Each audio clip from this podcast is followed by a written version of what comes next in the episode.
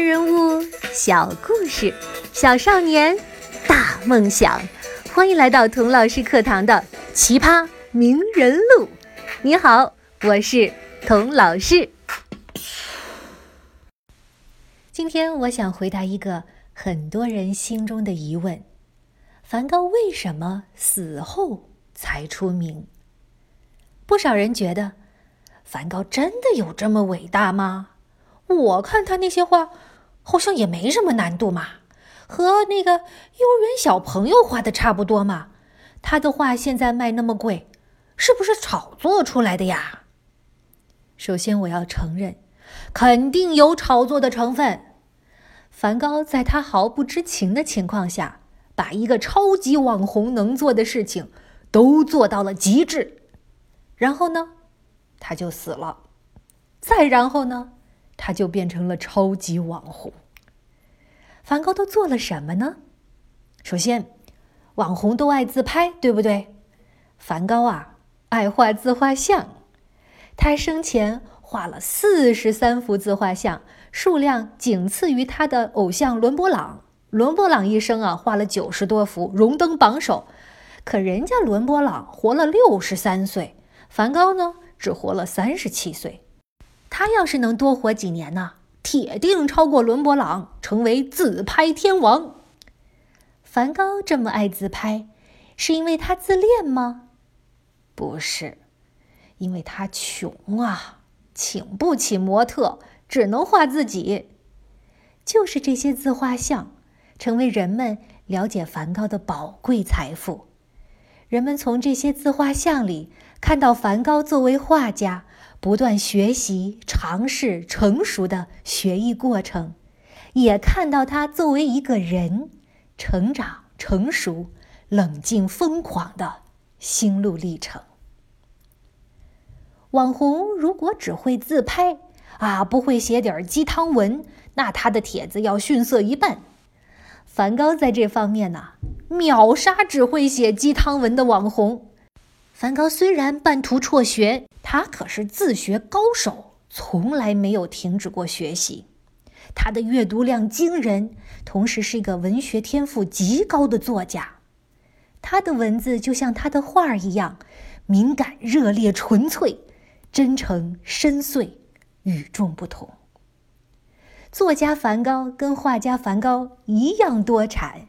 他几乎每天都写一篇长长的作文，讲他画的画、读过的书、见过的人，呃，讲他的绘画理论、艺术理想、处世哲学，随便从中间抽出一段来都是经典。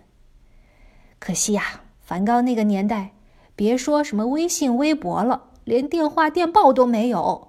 梵高的这些文字都记录在他跟弟弟提奥的信里，只有提奥一人能读。他逝世多年之后，这些书信才被整理发表了出来，成为经久不衰的畅销书。童老师，我就是先读了这本书信集，迷上了作家梵高。出国之后，才陆续看到他的画的真迹的。你要是问我，童老师，你更喜欢梵高的画还是他的文字呢？哎，我还真不知道怎么回答呢。文笔好，会自拍。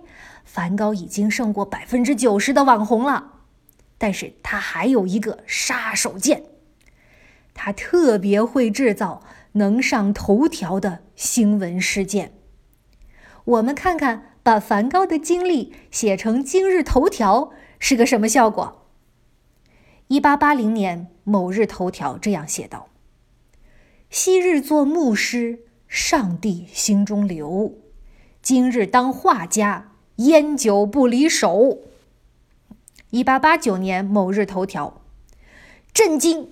梵高亲自割掉左耳，竟然是为了他。一八九零年某日头条，梵高腹部中枪，麦田鸭群齐飞，自杀还是他杀？感叹号，问号。听听，每一条都那么劲爆。那么夺人眼球，每一条都是梵高用鲜血和生命换来的呀。然而，他就是没有红。为什么呢？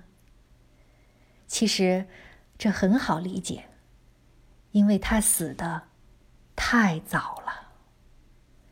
梵高画画前后只有十年的时间，前两年他画的都是素描、写生和水彩，这都算是一个绘画爱好者的习作。而且他画的多是农民、矿工和穷苦人，这些画富人肯定不会买去挂在自己家里，天天看着难受了。穷人即使喜欢，也没钱买呀。梵高第三年才开始接触油画，在荷兰自学的时候啊，连色彩都不会用。他叔叔为了帮衬他，向他订过两次画，无奈梵高当时的手太生了。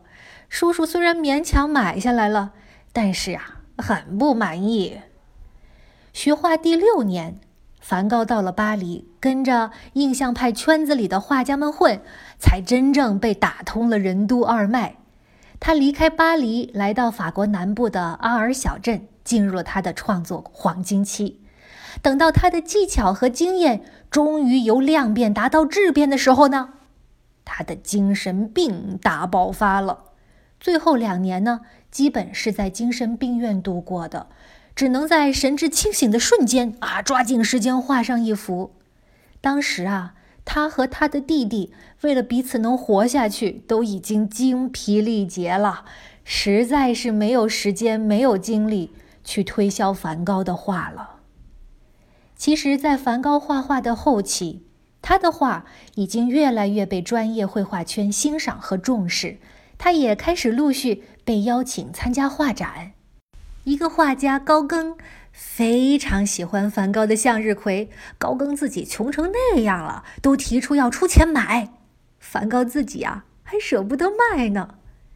当时的印象派大师皮萨罗说过：“梵高啊，要不然就是个疯子，要不然就是个天才。”嘿，没想到他两个都做到了。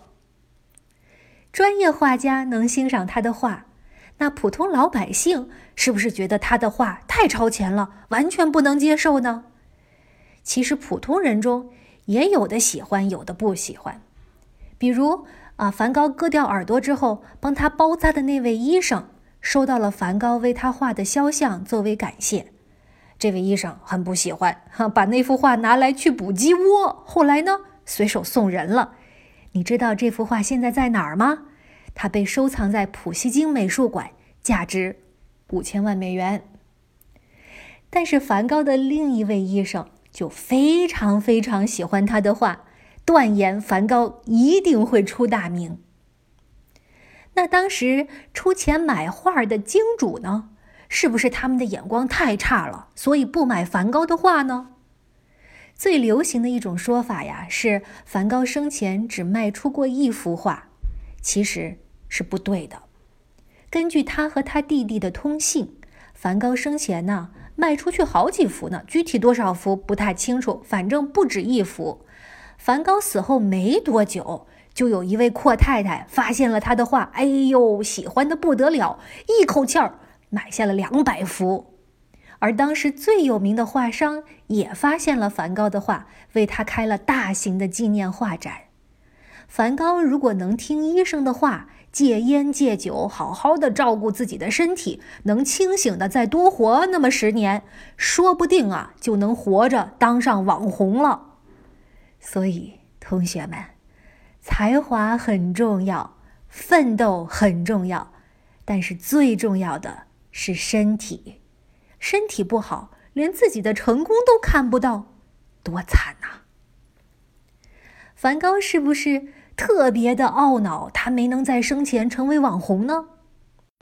没有，他一直十分的自信，早早的就放出狂言：“我的画总有一天要成为炙手可热的艺术品，人人都会努力的发出我这个古怪的名字，von k o 梵高从来没有把名利放在眼里，他热烈的生活着，深情的凝视着这个世界的每一棵树、每一朵花儿、每一颗星星、每一个充满绝望和希望、痛苦和欢乐的人，贪婪的把他们用一层层的油彩重现在他的画里。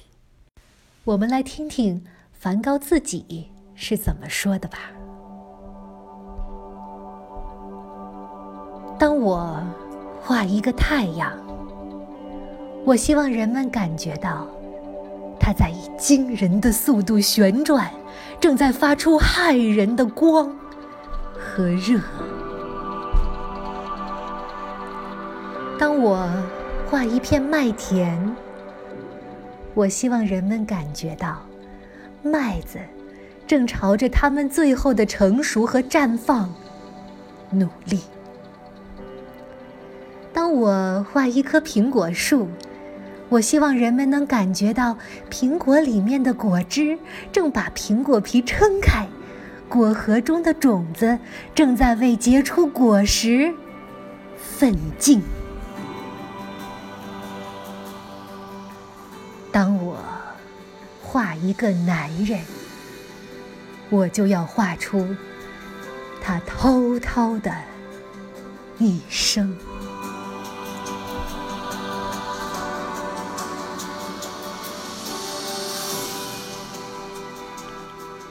梵高一门心思画画，就像一个人掉进水里，不管他游泳游得好不好，岸上有没有人喝彩，他都要拼尽了全力游到天边去，游到太阳里去。这，就是梵高滔滔的一生。如果梵高一门心思想的就是怎么成名，怎么当网红。他还能画出这样的画吗？他还是梵高吗？好的，今天的故事就讲到这儿。下一集我们来聊聊梵高为什么没朋友。我们下一期《奇葩名人录》再见吧。你喜欢听童老师讲故事吗？那就订阅童老师课堂吧，给我留言。我呀，还准备了作文魔法课送给你，一共八堂课，传授童老师的独家写作秘籍。怎么免费领取这份礼品课呢？在微信上加“童老师课堂一”为好友，就是“童老师课堂”这五个字的拼音加上数字一，或者呀，看看这页下面的节目详情介绍就知道了。好的，我们下一期《奇葩名人录》。再见吧。